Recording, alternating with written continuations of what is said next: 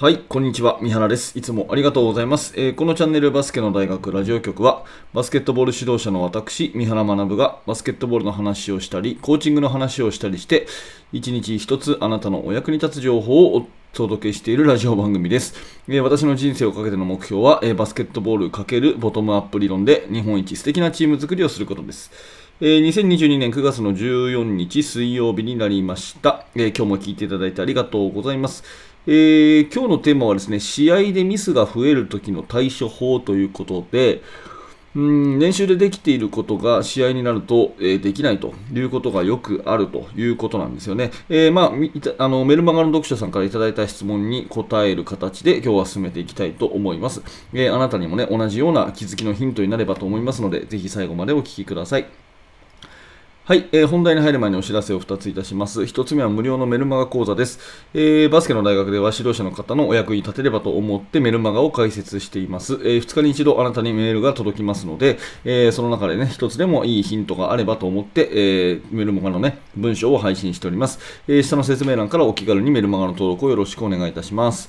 それともう一つは YouTube メンバーシップのお知らせです。メンバーシップの方では週に2本30分ぐらいの、動画講義を配信しています。こちらは表の放送ではちょっと出しづらい私のね、過去の体験談に基づいた話とか、そういったことをしてますので、より深く学んでみたい方は一度ぜひ体験してみてください。さて、えー、ということで今日の本題でございますが、試合でミスが増える時の対処法ということで、えー、いただいたメッセージを1通紹介させてください。えー、いつも楽しみに拝見しています。三原先生のメルマガを何度も読み返して、自分なりに噛み砕いて実践しています。えー、中でも、コーチのできることはバスケを好きにさせることには深く共感しました。えー、強くすることばかりに目を向け、勝手にプレッシャーを感じて悩んできましたが、えー、好きにさせることなら自分にもできると思い、それからは指導が楽しくなりました。選手たちにも自信がついてきたのか、えー、自分たちで意見を交わしたり、後輩に教えたりと自発的な動きが出てきました。チーム内でも声がよく出るようになり、雰囲気が変わったと実感しています。また、練習を重ねていって、既存の技術だけではうまくいかないとなった時に、新しい技術を教えていくようにしたら、学びの姿勢も変わっていきました。自分自身にも変化が出てきて、より一層、え勉強しようと思うようになりましたということで、え非常に嬉しいですね。ありがとうございます。はい。で、ここからが質問です。練習ではできていても他校との試合になるとゴール下のシュートが入らなくなってしまう選手がいます。えー、どんな練習したらいいか教えてくださいというね、えー、うん、急に究極的な質問をいただきましたけども、えー、もう一回見ますね。練習ではできていても、え他校との試合になるとゴール下のシュートが入らなくなってしまう選手がいます。どんな練習したらよいか教えてくださいということですね。はい、ありがとうございます。えっ、ー、と、これについてなんですけども、うーんとね、まあ、ドリルとしてはね、ゴール下のシュート練習しましょうっていう話になってくると思うんですよ。あの、例えば、マイカンドリルやったりとかね、うん、マイカンドリルってゴール下のシュート、まあ、マイカンドリルで、えー、検索していただくといろんな動画とか出てくると思うんですけど、マイカンドリルやったりとか、あとはポストの1対1やったりとか、えー、スリーメンやったりとかですね、そういうゴール下のシュートの練習をしましょうっていう話になると思うんですけど、まあ、それが、なんていうかな、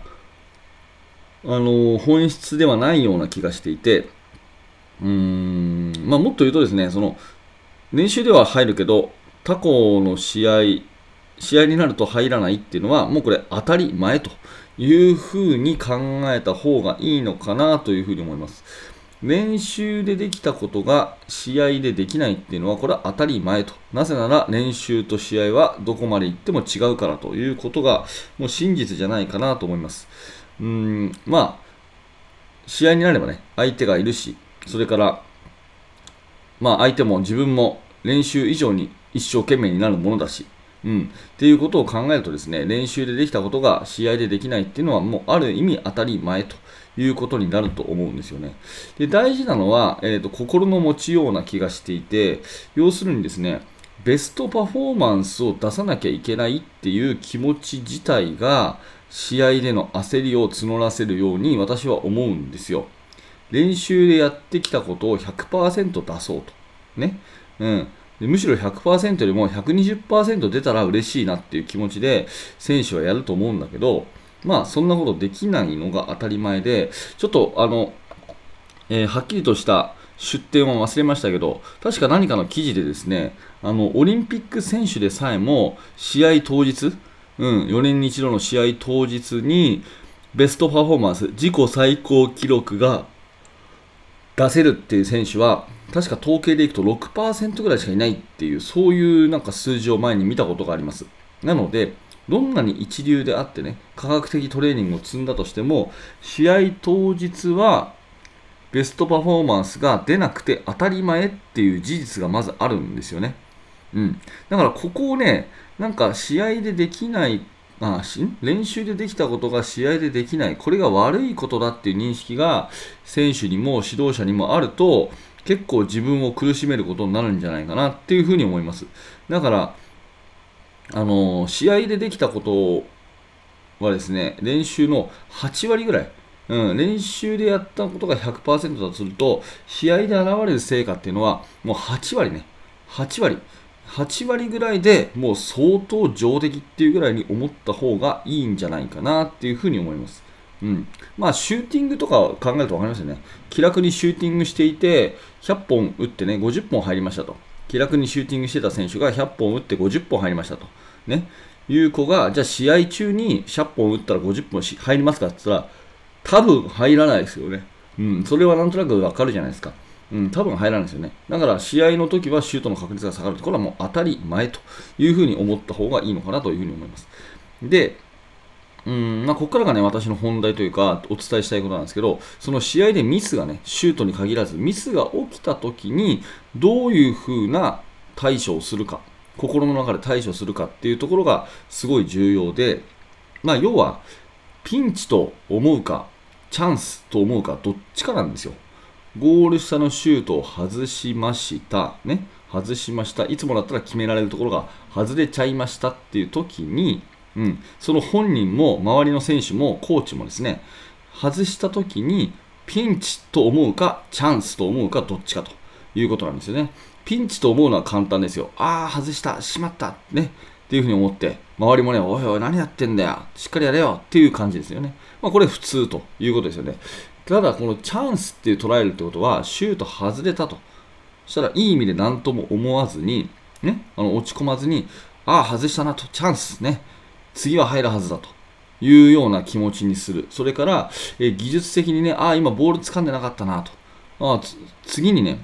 打つときはボールしっかりもっと掴めば入るはずだと。ね、それに気づけたチャンスと。いうように思うという、まあ、そういったポジティブ思考っていうんですかね、前向き思考、そして、えー、まあ、今が一番、ね、人生で若い時なんだから同じ失敗は二度としなくなるっていうふうに考えれば、えー、今の失敗は次へのチャンスというふうに思うこともできるわけじゃないですか。うんまあ、そんなような心の持ちようになると同じミスが出た時でもあの全然次の行動が違ってくるのかなということですねだから何か失敗が起きた時に日常生活の段階からね何かやらかした時にですねこれチャンスというふうに頭の半分は思うような習慣をつけるとよくてそれはもう指導者の自身がねこれをお聞きのあなた自身が、え日頃からそういった物事を何でもプラスに受信するような気持ちを持ってでそれで子供たちに接するとそうするとだんだん子供たちも変わってくると。で、試合ではもともと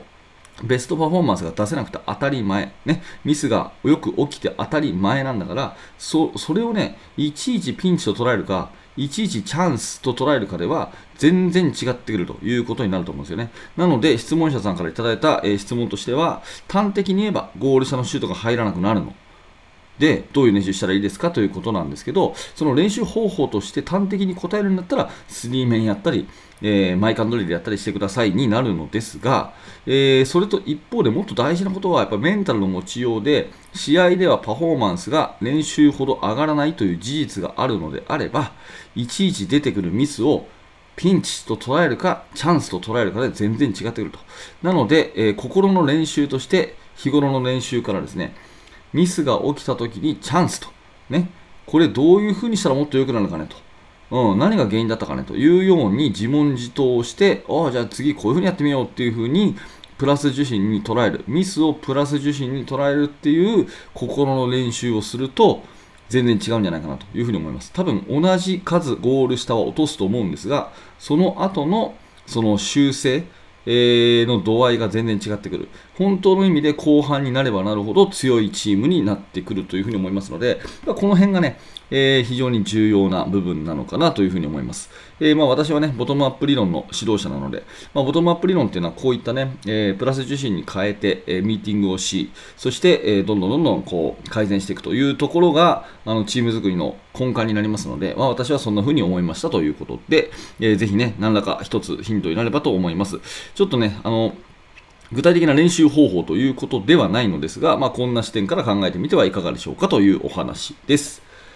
はい、ということでありがとうございました、えー、このチャンネルではいつもこういった感じでバスケットボールに関する話を毎朝楽しくしております。えー、もし今日の放送が面白かった、興味が持てたという方はぜひ、えー、チャンネル登録をしておいてください。また明日の放送でお会いしましょう。え高評価、低評価、えコメントもお気軽によろしくお願いします。はい、最後までありがとうございました。三原学でした。それではまた。